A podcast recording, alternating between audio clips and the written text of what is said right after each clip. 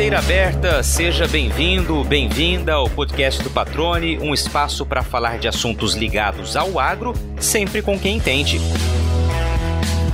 Hoje você vai conhecer a história de um jovem nascido e criado na área urbana e que, mesmo sem ter qualquer relação com o campo, enxergou na agricultura uma oportunidade para mudar de vida. Nos últimos dois anos, ele tem investido, ao lado da esposa, no cultivo de hortaliças folhosas e principalmente na produção de tomates em estufa, o chamado cultivo protegido. Entre uma estratégia e outra, optou pelo plantio em vasos, o que tem ajudado a alavancar os resultados. Ele garante que escolheu a profissão certa e que já vive exclusivamente da renda do que produz. Continua aí que o bate-papo já vai começar.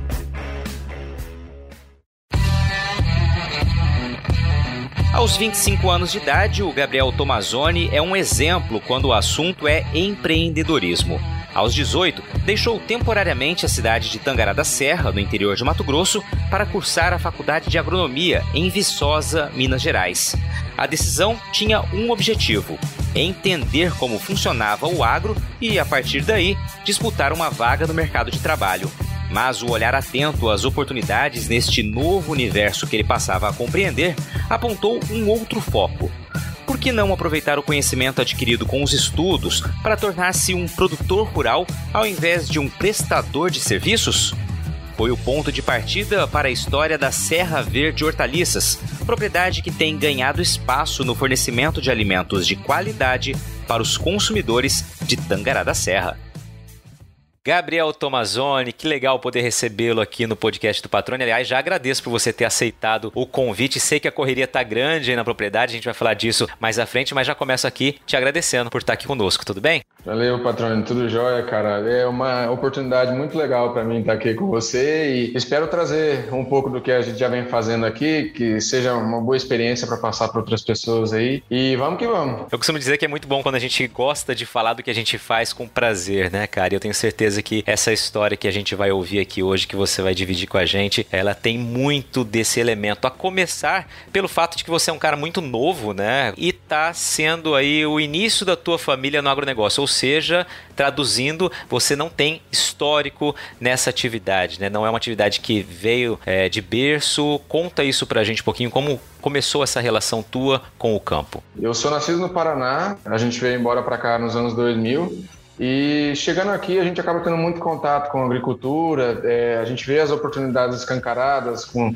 fazendas e, enfim, todo o mercado, o dinheiro que gira, então atrai muito a questão do, do agronegócio. Na, naquela questão de escolha de curso, quando a gente está no ensino médio e tal, falei, bom, é, vou procurar alguma coisa que talvez é, eu possa voltar para cá para direcionar meus, meus estudos e fazer alguma coisa que eu possa ganhar dinheiro na terra onde meus pais estão morando, onde minha família está. E foi nesse sentido que eu tomei a decisão de fazer agronomia. Peguei e falei, vamos lá, eu estudei o Enem, passei, fui, fui para Viçosa, fazer lá na, na UFV. E ali foi o primeiro contato que, a gente, que eu tive, particularmente com a agronomia. Desde então, planta nem para tirar matinho na frente de casa eu tirava. Então, foi ali que eu tive o primeiro contato. Mas foi assim, é, foi pensando numa oportunidade de negócio mais para frente mesmo, pensando em oportunidade de emprego, enfim, tudo que a gente vive aqui, né? Pois é, quando você fala dessa relação, já enxergando as oportunidades, já é um fato muito legal, né? Que hoje, diferente de anos atrás, né, o agro passa a ser visto também por quem é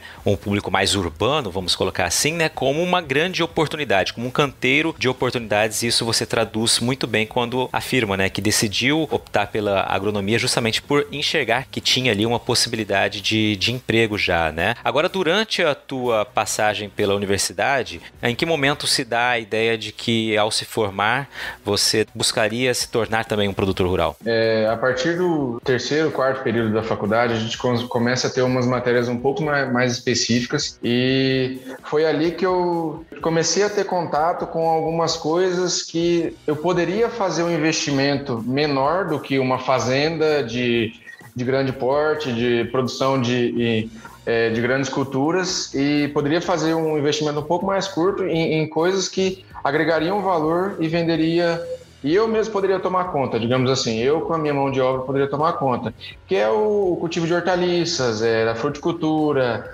é, até mesmo laboratório é, de análise de solo, algumas coisas assim. A gente começa a visualizar o que a gente poderia fazer para ser empreendedor sem ter que precisar é, investir uma, uma quantia muito grande de dinheiro. A gente consegue é, colocar menos dinheiro comparado com uma fazenda de, uma, de grande culturas e afins e poder tocar esse negócio, poder to tornar esse negócio cada vez maior e assim seguir. Isso é legal, né? Porque você justamente já começa a abrir o teu leque, né? Ou seja, o olhar, o radar, né, já começa a ficar mais amplo, né? E você começa a enxergar oportunidades aí que até então você não percebia que existiam. Isso, exatamente. E foi ali que em algumas aulas de horticultura que eu tive um contato muito grande com o cultivo do tomate e o quanto ele é rentável, sabe? O, o, o dinheiro que, que se gira em torno de, do, do, cultivo de tomate e o tanto que ela é uma planta que ela é bacana de se mexer. Então, foi ali que eu comecei a ter um feeling tipo assim, ah, será que eu posso mexer com isso lá na minha cidade? Será que daria certo?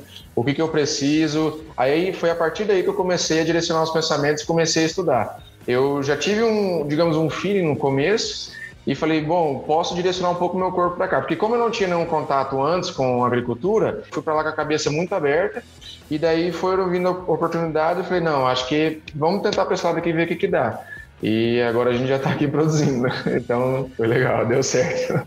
O que é legal, assim, ouvindo você falar e, e de uma maneira muito simples, né? Você está trazendo um insight que é muito legal para quem está começando na universidade e que tem uma semelhança com a tua história de não ter ligação nenhuma com o agro e está buscando a faculdade, por exemplo, de agronomia ou outras linkadas, né, ao leque do agronegócio, que é justamente ir com a mente aberta para enxergar oportunidades, né? Mas isso, claro, depende de vontade, né? Depende de interesse em querer enxergar e ver que é possível. Esse pensamento empreendedor ele tem que estar presente mesmo no campo universitário ou ainda mais no campo é, acadêmico, né? Onde você tem contato com o conhecimento e a partir dali pode enxergar as oportunidades, né? Isso é um insight muito bacana que você já traz aqui. Isso, e é assim, patrônio, quando a gente entra na faculdade, é, é uma coisa bem interessante, porque, assim, grande parte do, do, do ensino e também da, das pessoas que estão em volta, você é direcionado, bem direcionado para você é, é, estudar e, passar num concurso, estudar e conseguir um emprego em algum lugar, estudar e entrar num mestrado um doutorado e muito pouco se fala sobre estudar e tentar abrir algum negócio. Então a gente tem que manter sempre a cabeça ligada nisso, porque tem muita oportunidade por aí e gente boa no mercado que poderia estar investindo e botando na cara a tapa, sabe, para poder fazer alguma coisa que deseja. Às vezes a pessoa acaba se amarrando no que, na, em algumas oportunidades que, que cega um pouco essa essa ideia, sabe? Daria para investir, fazer alguma coisa diferente, trazer alguma ideia, tentar fazer alguma coisa diferente. Bom, a faculdade de agronomia são 10 semestres, né? 5 anos. Daquele interesse em empreender à prática tem um caminho também, né? Como que vocês conseguiram viabilizar? Como que você conseguiu se tornar produtor rural no que diz respeito a adquirir uma terra, né? Adquirir uma propriedade? Como que foi esse passo para vocês? A gente, depois que começou essa, esse interesse, eu lá mais para o fim do curso, eu já tinha direcionado já algumas matérias é, específicas para eu entender um pouco mais sobre o cultivo de hortaliças. E aí eu desenrolei é, para fazer o meu trabalho de conclusão de curso direcionado para isso também para poder é, extrair um pouco mais da faculdade, pegar auxílio de alguns professores, para desenvolver um plano de negócio, para entender a viabilidade que seria desse negócio para a gente mexer aqui. Deu certo o, o, trabalho, foi um trabalho bem sucedido, a gente conseguiu é, enxergar que, que ele seria rentável e, e, que teria um custo de investimento inicial relativamente baixo. Então, foi aí que a gente partiu para o segundo passo, que era correr atrás das coisas, que é, foi atrás de arrendar uma terra, para a gente poder trabalhar, porque comprar a terra ficaria muito caro. Inicialmente, eh, nós começamos a pesquisar aqui na região terras que nós poderíamos arrendar para poder é, realizar um cultivo que, que coubesse dentro do nosso plano de negócio, certo? É, achamos até, achamos o local que a gente poderia produzir e também fomos correr atrás do dinheiro, né? Porque a gente não tinha nada a princípio e foi com a ajuda dos nossos pais, é, meu, meus pais e da mãe da minha esposa, que eles injetaram um dinheiro na gente para a gente poder dar o primeiro passo, que era com, que foi construir as duas primeiras estufas E ali a gente ia começar com uma produção que a gente atenderia feira, é, alguns clientes específicos, nada muito grande a princípio. Foi um primeiro passo para entender como é que seria.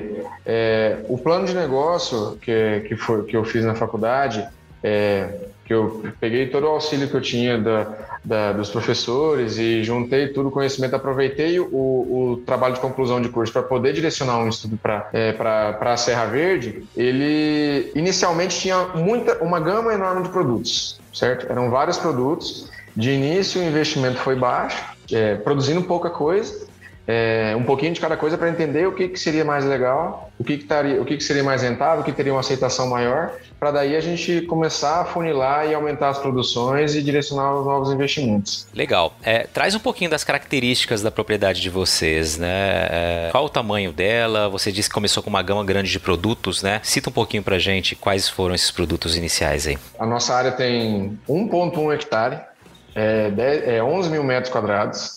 É uma área bem pequena. E de início a gente plantou um pouco de melancia, um pouco de abóbora, um pouco de repolho, couve-flor, brócolis, isso tudo em área aberta.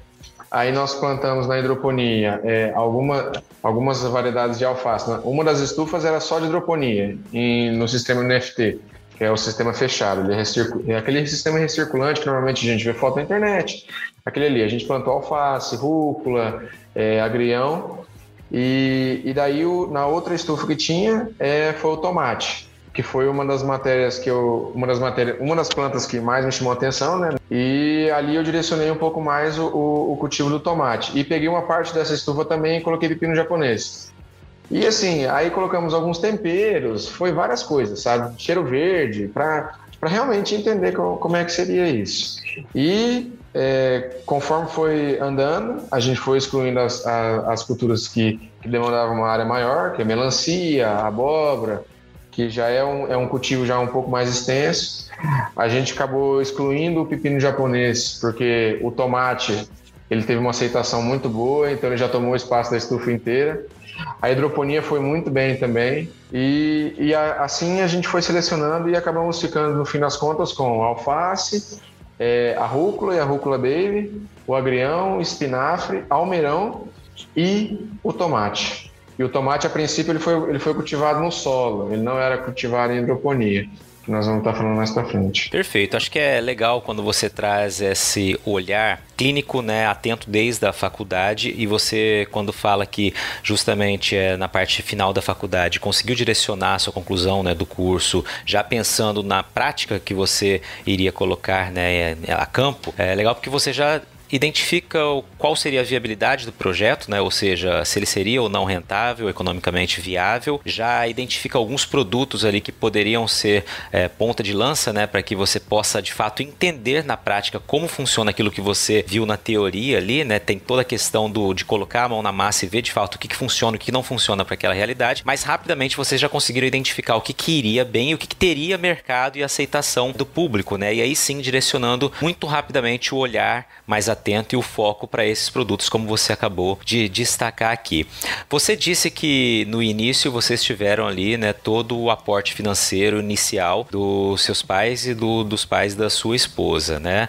É claro que esse é um investimento para começar, mas que você precisa constantemente estar tá reinvestindo, né? Olha, é, de início, é, a gente recorreu a esse caminho dos nossos pais, que estava fácil para nós, porque eles, eles se proporam a investir na gente, sabe? Eles quiseram colocar o dinheiro na gente. Então, a princípio, a gente tomou esse caminho. Depois que isso aconteceu, é, hoje esse primeiro valor representa mais ou menos 25% do valor que a gente já reinvestiu na nossa horta. Então, isso em dois anos. Então, logo após a gente ter a gente já teve que correr e aumentar as produções, e daí precisava de dinheiro. Então foi aí que a gente correu para as linhas de créditos, os programas que tem no governo do Pronaf, que favorece demais a questão do agricultor familiar. Primeiro você tem que realizar um projeto, tem que correr atrás dos trâmites, tem todos os trâmites legais é, para você poder conseguir esse financiamento, mas você consegue desenrolar ele e colocar as coisas para funcionar e crescer. Importante esse ponto de vista é, do Gabriel.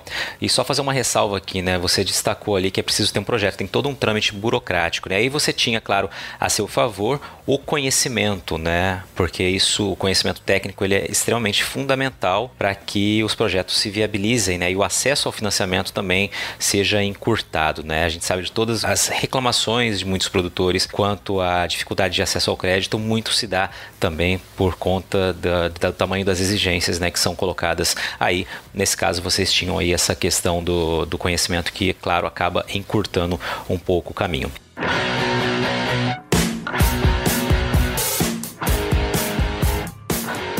Você está ouvindo o podcast do Patrone. Agroinformação com quem entende.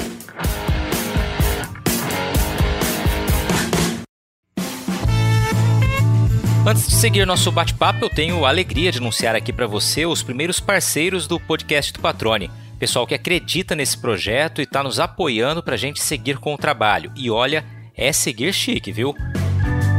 Se você quer ficar bem na foto, seja no campo ou na cidade, tem que conhecer os produtos da Ipismo Rural Store. Uma nova marca no mundo equestre e rural focada em vestir bem o homem e a mulher do agro com estilo atualizado. Pensa numas roupas bonitas. Tem camisa de manga longa, manga curta, camisa polo, camiseta, calça, bermuda, tudo com uma pegada moderna, qualidade excelente e caimento perfeito se você ainda não conhece, não demora não, viu? Corre lá no Instagram e digita Hipismo e Rural Store. Aí você dá uma olhada nas opções e já manda uma mensagem lá para eles para receber aquele atendimento personalizado. Tenho certeza que você vai curtir, viu? Aproveita para já começar a seguir o perfil deles no Instagram para ficar sempre por dentro das novidades e lançamentos. Hipismo e Rural Store de Cuiabá para todo o Brasil. É isso aí, gente. Daqui a pouquinho eu falo do nosso segundo parceiro. Agora a gente volta para a entrevista. Bom, e aí você falou do foco no tomate, né? Que seria um dos carros-chefes ali da atividade. A escolha, você já disse, né? Veio ali da própria é, universidade, né? Ali no, no caminho teu acadêmico, que você olhou para uma cultura interessante que tinha uma possibilidade de rentabilidade é, maior. Como que vocês iniciaram essa produção de tomate no que diz respeito à escolha da cultivar? Né? Você já disse que foi feito em estufa, mas é claro que a gente vai trazer agora mais informação técnica do que você tem feito lá. A princípio, a ideia era um cultivo uma estufa. É, nós escolhemos a cultivar. Foi numa conversa com um professor meu, lá em, lá em Viçosa ainda, que a gente estava relatando algumas variedades e tal, e ele falou: Olha, Gabriel, eh, eu conheci essa, essa cultivar aqui e tal. Eu acho que vale a pena o chute, porque ela deu uma, uma destacada com relação a, a, questão, a questões climáticas, é, ao desenvolvimento dela, como que seria para eu poder lidar com a planta. É, então, foi ali que foi a escolha. Deu muito certo, porque esse tomate é um é, é tomate mini plum, que chama, ele tem um teor de açúcar muito alto, então ele é um tomate adocicado. A gente começou a produzir, começou a vender e teve uma aceitação muito legal logo de início. É, as pessoas, os nossos clientes falavam, nossa, o tomate de vocês é muito gostoso, muito gostoso, muito gostoso, e a gente falou, vamos aumentar isso aqui, esse aqui é um caminho que a gente pode trilhar. E assim a gente foi indo com relação à a, a, a, parte do tomate. Aumentamos um pouco a nossa estrutura, é, colocamos mais duas estufas, é, já com no esquema de financiamento e tal. Só que a gente passou a perceber que o tomate ele já não ele produzia legal, só que ele produzia ele poderia produzir mais. E foi aí que surgiu a ideia de colocar ele em hidroponia colocar ele no cultivo semi-hidropônico, que chama, que é o cultivo em vaso. A gente utiliza o substrato com uma, a estrutura física para segurar a planta e ali aquele, naquele substrato que a gente, a gente distribui a umidade, a água e o adubo também. A gente vai soltando o adubo ali durante pulsos, é, durante a semana, durante o dia, de acordo com a demanda da planta. E foi aí que a gente começou a desenrolar tomate hidropônico, que é o que a gente mexe hoje, que a gente tem para poder tocar para frente aí. Bom, Gabriel, e aí eu queria que você falasse um pouquinho sobre o tomate mini plum, né? Qual é a, quais são as características principais dele, né? Tempo de cultivo, né? Ciclo, enfim, o que, que você pode trazer para a gente para quem eventualmente não conheça né, dessa cultura possa se aproximar dela? Ele é um tomate de, uns, de ciclo de aproximadamente 180 dias. É, uns 80 dias após o transplantio da muda para o substrato, ele começa a produzir. E ele na hidroponia já começa a aparecer nos benefícios do cultivo semi-hidropônico. É, existem alguns relatos de pessoas que colhem o, o, tomate, tanto o mini plum como alguns outros tomates indeterminados, que são de, de um crescimento indeterminado, que ele cresce sem parar, de chegar a colher durante um ano inteiro. Então, o tomate ele alonga o ciclo e ele e você continua colhendo dele. No chão, cultivo no chão e o que a desrespeito da planta é 180 dias, mas existem algumas, algumas técnicas para você fazer ele produzir mais e e conduzir a planta por mais tempo e, consequentemente, economizar dinheiro com substrato, economizar dinheiro com semente, porque você está com a mesma planta produzindo por mais tempo, então você não tem que renovar os tratos, é, são, são, é o mesmo cultivo que você vai estar tá conduzindo ali. Então já aparece o primeiro, primeiro benefício, digamos assim, do, de um cultivo estufa e semi-hidropônico. Vamos partir é, dividindo esses dois pontos, né? Primeiramente, vantagens e desvantagens, né? Cultivo protegido, cultivo em estufa, né? Uma das grandes características da cultura do tomate é justamente o fato dela ser bastante exigente, né? E um risco muito grande de ataque de pragas e doenças, né? Uma cultura muito sensível também a isso. Por que então, é, detalhadamente, por que optar pela estufa? Qual a grande vantagem dela e quais seriam aí as desvantagens, né? Entre elas, claro, acredito que o custo, né? A estufa, é, você consegue ter um controle melhor de pragas e doenças, né? Eu acho que esse é o primeiro, primeiro ponto, que você consegue fechar a estufa com, com uma tela chamada tela antiafídica, que ela consegue é, segurar que insetos não entrem ali. Então você tem que ter todo o cuidado para também não levar insetos para dentro e acabar é, fazendo com que eles proliferem dentro da estufa. É, você também um, um, outro benefício também da estufa, a questão da chuva. Você consegue é, evitar uma alta umidade. Você tem um controle melhor da umidade do solo, da umidade dentro da estufa. Você não tem uma variação muito alta em épocas de seca ou épocas de alta umidade. Não existe aquele aquele balanço, aquela uma variável muito grande. É um, é um, é um sistema um pouco mais equilibrado. Então ali a planta se sente mais tranquila. Ela está crescendo dentro da, da estufa numa época de chuva, está muito úmido, mas ela, ela não tem aqueles, aquele baque de ah, está muito quente, chove, seca a planta, ela sofre menos. Então é, ela se sente melhor dentro da, dentro da estufa. E é, uma coisa que é importante o uso da estufa, a questão do, da variação de temperatura. Aqui na região, por exemplo, aparece um frio do nada, assim, aqui no Mato Grosso está um clima muito quente e esfria, dá, bate lá seus 12, 10 graus. Algumas plantas que são cultivadas no, num espaço aberto, elas sentem muito. E ali dentro da estufa, você não tem essa variação tão alta. Porque como a estufa é fechada, você mantém ali dentro uns 15, 16 graus, fazendo um comparativo com aquele 10, 12 graus. Então, ela fica um pouco mais quente evita ter essa, essa quebra muito grande. A ideia da estufa é um ambiente controlado que você consegue é, criar uma barreira física para algumas pragas e doenças e evitar que tenha problemas e favoreça mesmo o desenvolvimento da sua planta. Algum um outro ponto também que às vezes não é lembrado é a questão de vento. É, aqui no Mato Grosso tem uma época durante agosto, setembro é uma época de muito vento. E é a coisa mais engraçada, é, como que algum, alguns cultivos sentem é, os vendavais que dão aqui, porque a, a planta acaba sentindo essa, essa, essa ventania, é, então você consegue manter fechado, você sente a diferença também né, em mais esse ponto para poder favorecer o desenvolvimento da planta dentro da estufa. As desvantagens é assim, primeiramente o que o pessoal mais fala sobre a, a questão da estufa é o investimento. É um investimento mais caro. Para você mexer com a estufa, tem que ir meio certo do que está fazendo. Não, é, tem que assim, tem que ter um estudo. Não adianta, ah, vou construir uma estufa desse jeito aqui, desse jeito aqui tem que ser a estufa adequada para aquele cultivo que você está querendo realizar ali dentro. Não adianta é, fazer mais ou menos, tem que ser um, um investimento ideal para fazer funcionar. Se você quer, por exemplo, vou dar um exemplo do tomate. O tomate nosso lá, em algumas épocas, ele atinge 3 metros de altura, 3 metros e meio de altura, ficam as plantas.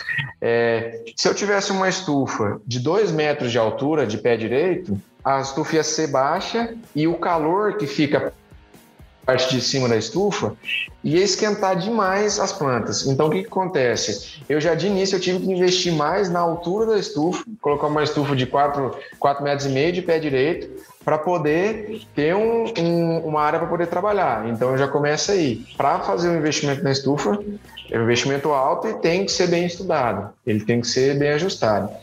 E também a questão assim, é, aí vem a questão dos tratos, a é, questão de mão de obra, porque é, durante algumas horas do dia às vezes está muito quente ali dentro da estufa.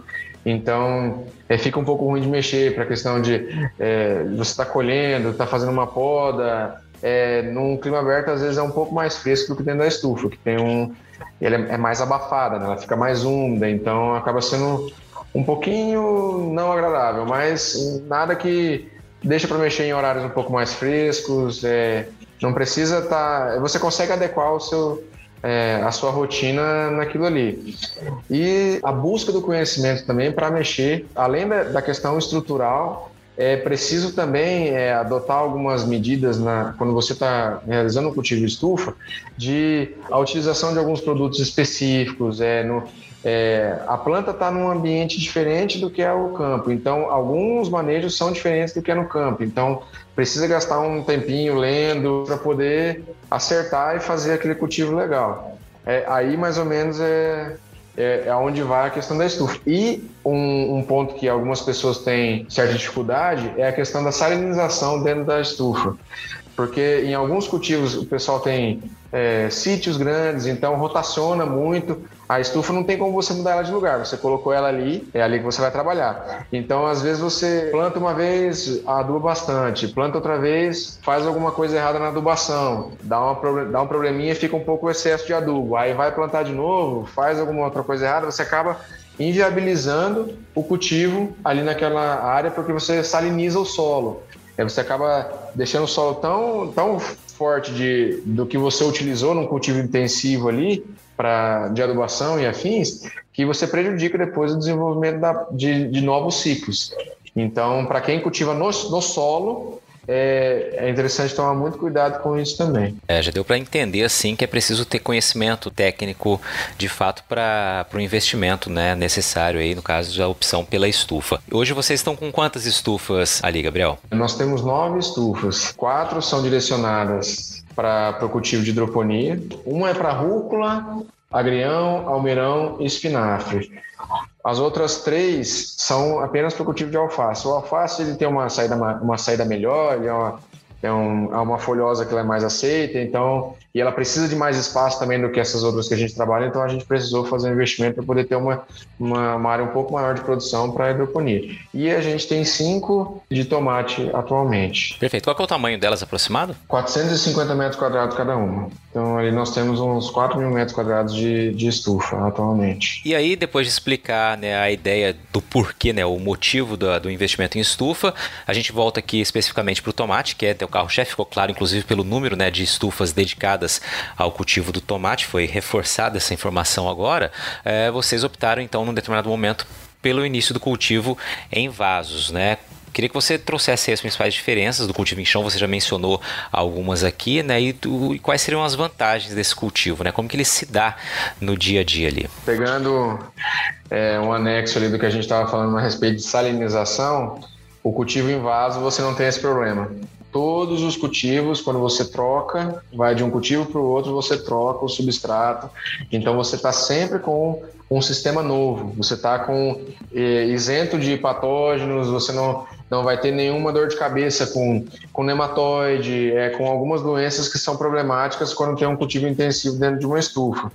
Então ali você já, já libera um problema.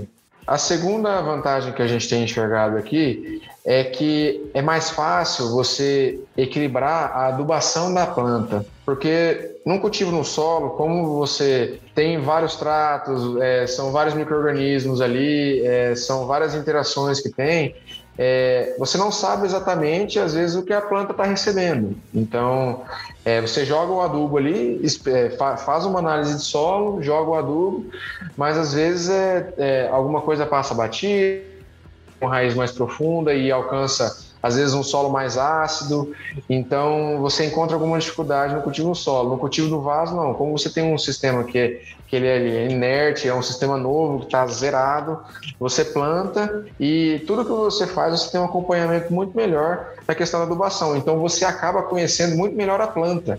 Então, o que acontece? Durante o ciclo da planta, você fazendo esse acompanhamento, você consegue entender todos os ciclos da planta, o que, que ela está precisando e o melhor de tudo é, se ela der algum problema que você, no cultivo do solo, você não saberia o que, o que era, agora você sabe porque você já tem tudo mais ou menos catalogado, entendido, é, você não olhar para a planta, você já consegue saber, bom, está faltando potássio, então vou fazer uma, uma aplicação de potássio aqui para esses, esses tipos de trato, assim. Legal, então só para deixar claro, então, nesse cultivo em vaso, cada vaso recebe uma planta, né? E ela fica ali pelo tempo do ciclo dela que vocês ali encontraram o melhor calendário, né? Como que funciona essa preparação até ela ir para o vaso, até para dentro da estufa, como que funciona essa rotina?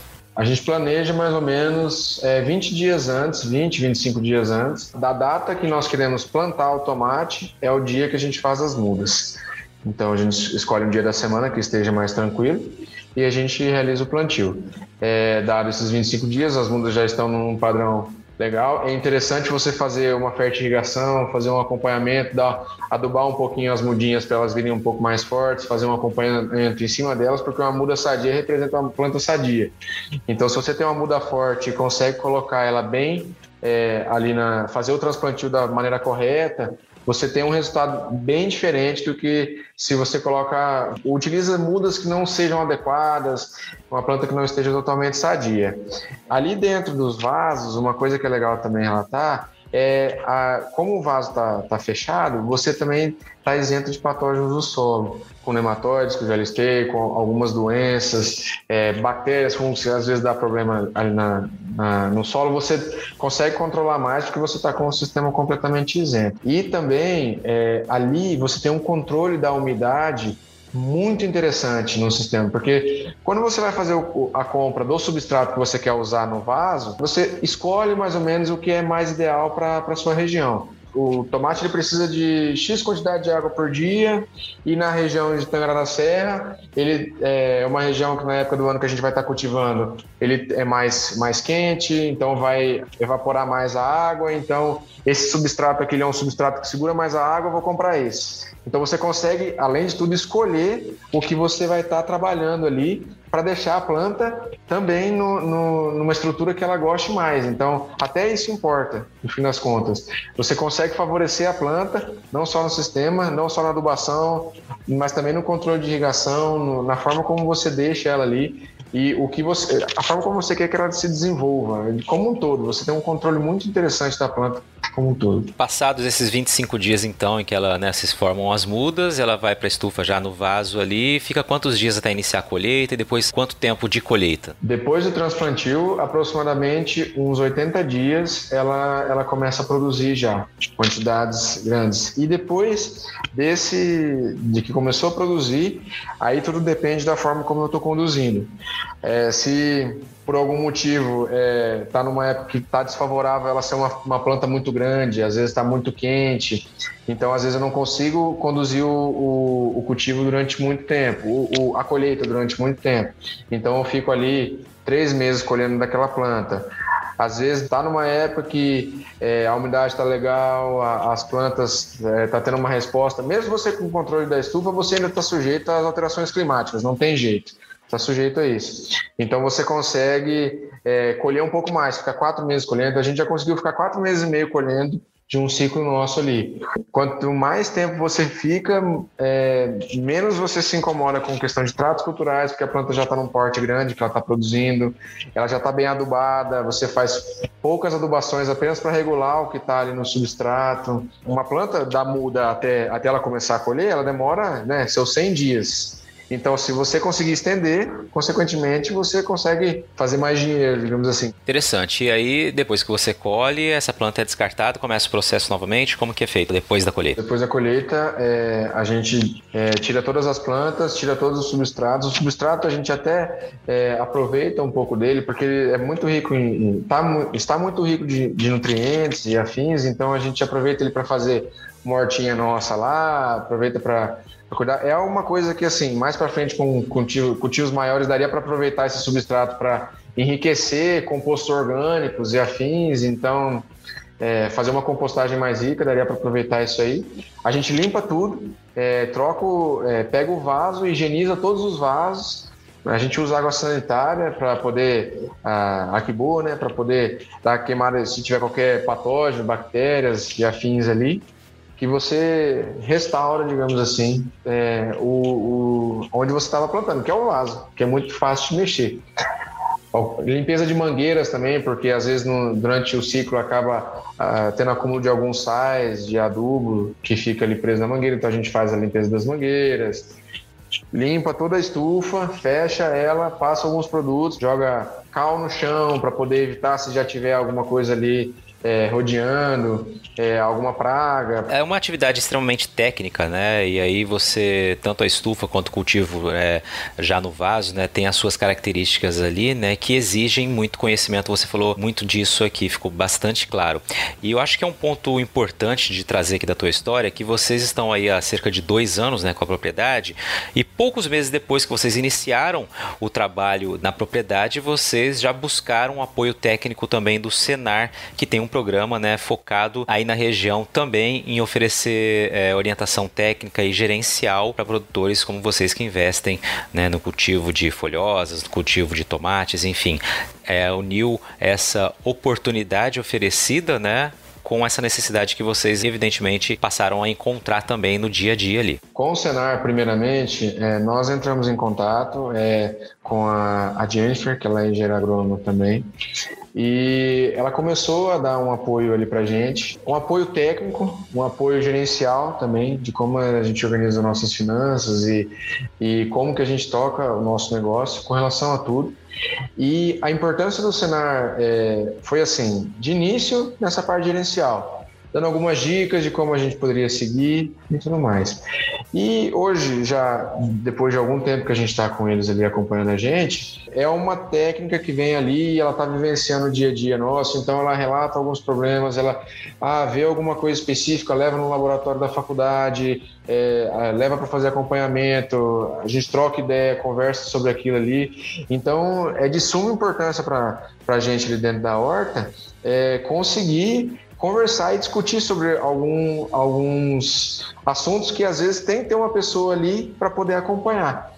E ela está acompanhando, está vendo, e daí a gente conversa e troca ideia junto. É isso que é, é muito legal. Esse acompanhamento é fundamental. A visita é de 15 em 15 dias. É um apoio super legal que a gente tem ali, é de suma importância. Para todo mundo que é produtor que eu tenho contato hoje em dia, eu indico e falo, ó, eles, é, quando tem vaga, né? porque tem que ver também se tem vaga, porque eles têm uma, são vagas limitadas para poder atender aqui na região. É, mas eu indico, falo, não, ó, dá uma conversadinha com a Jennifer, vê lá e tal, porque às vezes eu sou engenheiro agrônomo, tive onde buscar o recurso, tive onde buscar o conhecimento, vim para cá e ainda aprendi muito. Algumas pessoas só resolvem plantar, então essas pessoas precisam de mais ainda é, ter um acompanhamento, ter uma ajuda, então é de suma importância a, a atuação do cenário ali dentro da, da nossa horta e aqui na região também, com pessoas que eu conheço bacana esse seu testemunho, né, dessa importância do apoio técnico e gerencial fornecido ali, né, é concedido pelo Senar. E justamente esse trabalho é um trabalho que hoje atende cerca de mil propriedades, mais de mil propriedades já aqui em Mato Grosso, levando conhecimento técnico e gerencial, como é o caso de vocês, né, sempre com visitas quinzenais ou mensais, a depender ali da cultura que é acompanhada, e são técnicos que estão levando conhecimento, né. A gente costuma sempre traduzir que o conhecimento ele é sinônimo de de transformação, né? A informação bem aplicada é capaz de proporcionar resultados melhores. Então fica esse registro aqui. Né? Parabéns à galera do Senar e principalmente aos produtores que, como você, abrem as portas, né, para as orientações, estão abertos às informações, às dicas, né, às sugestões que são repassadas aí por esses técnicos. É muito legal. Você sabe que estar bem informado é uma condição básica para todo mundo que quer ter sucesso no que faz, né? Na era da fake news, então, é fundamental saber onde encontrar conteúdo com qualidade e principalmente credibilidade. e é comprometido com você que o portal Leia Agora montou uma estrutura robusta, com uma equipe experiente que faz jornalismo com responsabilidade e de um jeito muito dinâmico. Com a proposta de inovar e fazer diferente, o portal se tornou a primeira multiplataforma com conteúdo online e audiovisual aqui em Mato Grosso. Olha que legal! Lá você fica sabendo tudo sobre política, esporte, cultura, entretenimento e também sobre agronegócio. Aliás, já anota aí. Toda quarta-feira à noite tem o programa Agro Agora, apresentado pela produtora rural Adriane Steinmetz, que traz temas super importantes do setor com todo o conhecimento de quem também está do lado de dentro da porteira. Vale a pena conferir, viu? Para acessar esse conteúdo no site ou nas redes sociais, é só digitar leiagora.com.br. Bom, Gabriel, e aí a gente parte para os resultados, né? Depois que vocês fizeram essas mudanças operacionais, né, essas estratégias, passando o cultivo de estufa no solo, diretamente no solo, para o cultivo em estufa, cultivo protegido em vaso, o que, que vocês ganharam em termos de produtividade? É, bom, a princípio, no, no cultivo no solo, a gente conseguiu atingir algumas produtividades de 1 kg, 1,5 kg por planta, o que para essa cultivar não é bacana. Então a gente viu que precisava, é, que ela tem uma capacidade produtiva muito maior. Então nós começamos a correr atrás e, e, e estudar e direcionar um pouco. Tomamos a, a, decisão com relação ao tomate no cultivo semi-hidropônico. Tivemos um ganho enorme, considerando que a gente já conseguiu colher é, 2,5 kg por planta, 3 kg por planta, já, já consegue ter um resultado mais bacana. E assim, só isso foi só o início da prática é, do, do cultivo semi-hidropônico ali com o tomate. Ainda tem muita coisa que a gente está colocando para rodar, fazendo testes, que já está melhorando. É, há pouco tempo nós colocamos para rodar é, um sistema de linha dupla. É, para poder não fazer uma linha simples igual o cultivo. Uma linha dupla é você colocar as plantas mais próximas uma das outras, porque as plantas elas elas sofrem menos com o calor porque elas estão mais próximas, elas criam, elas criam um microclima que fica mais fresco e isso já está dando um resultado mais interessante para a gente, está é, tá fazendo já produzir um pouco mais. É, o objetivo nosso com o tomate semi-hidropônico é atingir ali 4,5 kg por planta, 5 kg, 5,5 kg por planta, dentro dos padrões que a gente está tá fazendo hoje, hoje em dia. O tipo de estufa que a gente tem, ela é uma estufa assim, ela tem 4 metros e meio de pé direito, ela é de chão batido. É, esse, ela não, não é uma estufa tão grande, então o tipo de cultivo que a gente faz é cultivo de tomate vertical. Ele cresce para cima e é aquilo ali. E é ali que a gente faz a nossa colheita. Existem algumas estufas que são mais tecnificadas, que são estufas mais caras, que você consegue fazer alguns cultivos diferentes, que daí você consegue atingir produtividade de 8 kg por planta, 9 kg por planta. Você consegue é, dobrar um resultado que já seria muito bom, é, tecnificando um pouco mais o seu sistema. Por agora, o nosso caminho foi esse. A gente veio do 1 kg para 3 quilos. E a intenção é continuar melhorando. É um salto já muito expressivo, né? Triplicou aí já a produtividade em pouco tempo, isso é muito válido, né? E com certeza deve ampliar ainda mais, porque vocês estão, como você disse, fazendo experimentos aí, buscando fórmulas que possam proporcionar esse ganho de produtividade. Acho que é só importante né, a gente trazer um ponto aqui, que quando você fala a gente está aproximando mais as plantas, não é simplesmente você encher na estufa de vaso, né? Você tem uma questão de que se você precisa respeitar o espaço de cada planta, justamente para que uma não acabe competindo com outra, principalmente por questão de luz, né? Dentro de uma estufa. Então eu queria que você falasse um pouquinho disso, né? Quantos vasos em linha reta, em linha única, né?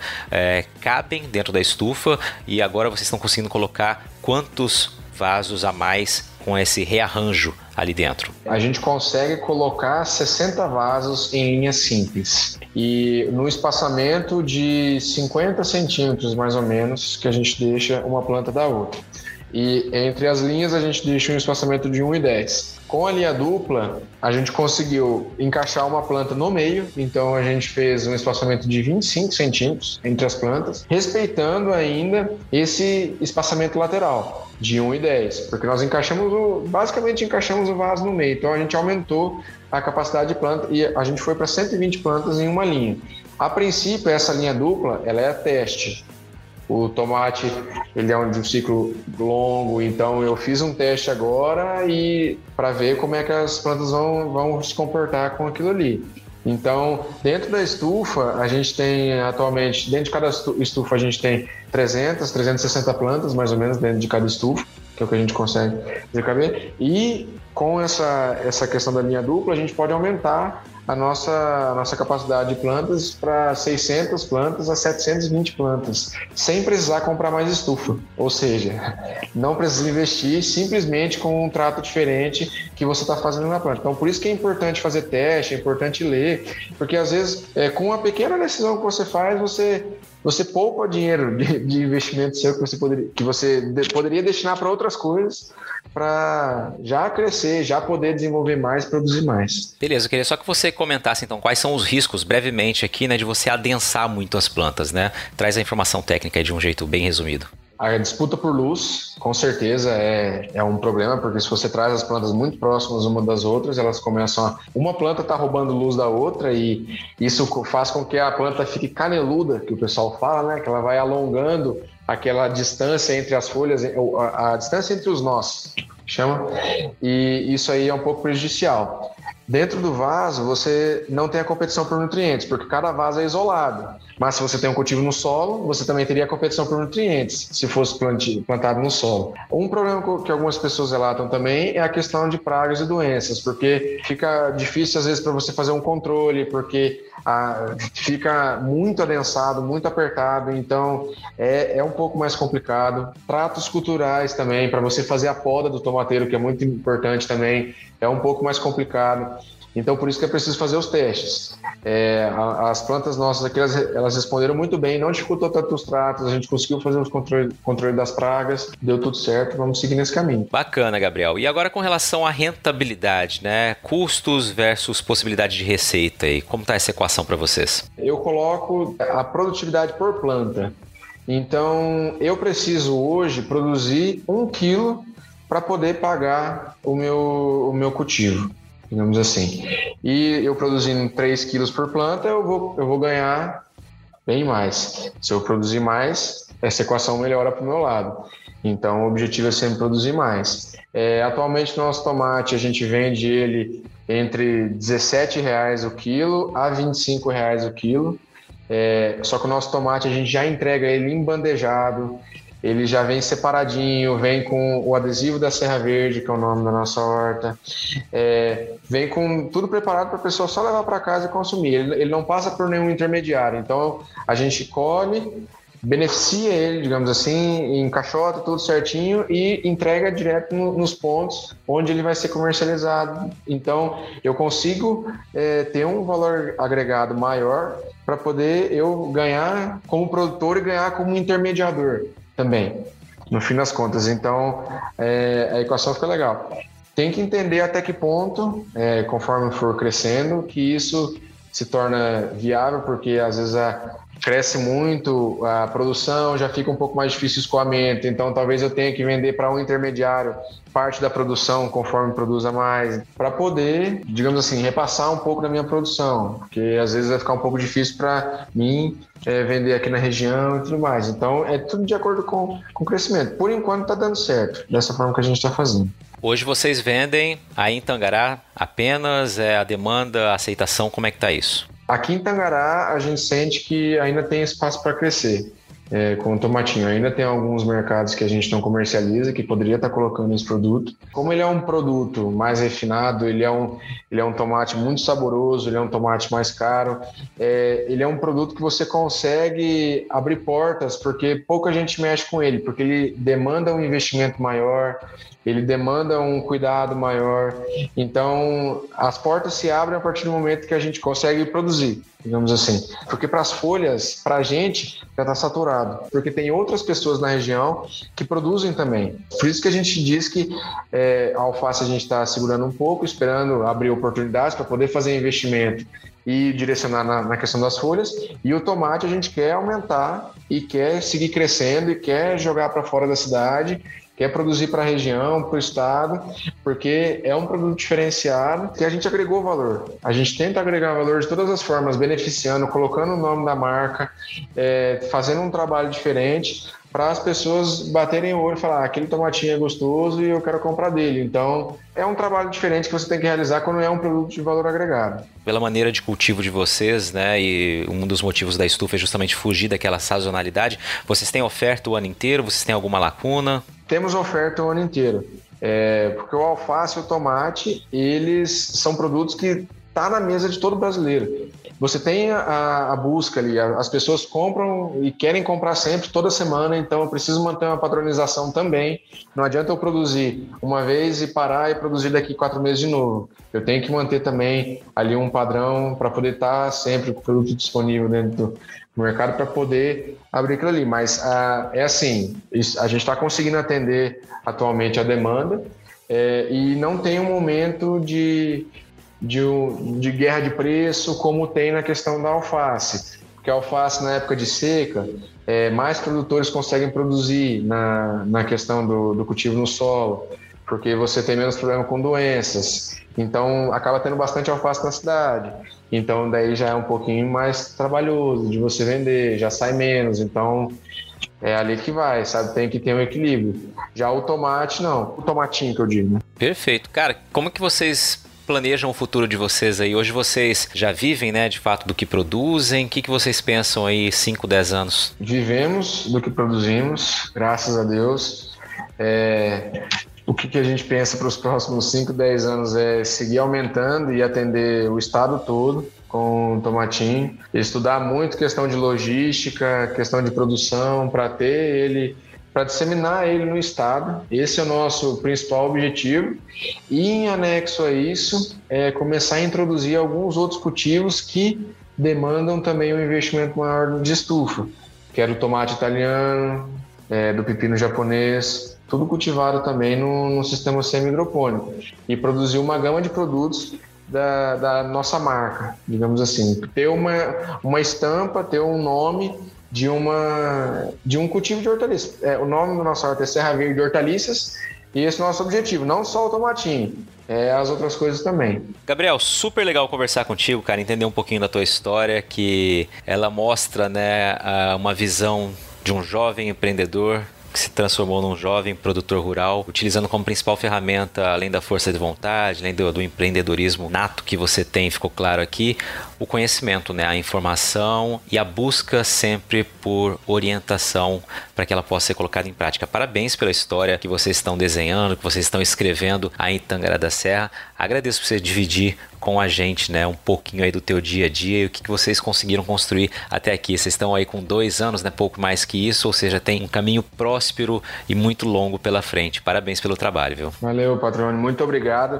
Agradecer a oportunidade aí de estar conversando um pouquinho com você, parabenizar pelo podcast. É muito bacana, já escutei todos, tá trazendo conteúdo super legal, espero ter ajudado. E, e dizer assim, tem muita coisa para ser feita dentro da agronomia que é diferente do cultivo de grande cultura. Aqui na nossa região, fora daqui, é, basta a gente querer fazer. É, tem que tecnificar, o caminho é esse. Então vamos arregaçar as mangas, vamos estudar e vamos investir que o Brasil tem muito a crescer no, no agro, nas grandes culturas, mas também em hortaliças, fruticultura e afins. Vamos sacudir isso aí. Legal, cara. Desejo você então sucesso da porteira para dentro, força e fé da porteira para fora e vamos que vamos. E aí, gostou do bate-papo?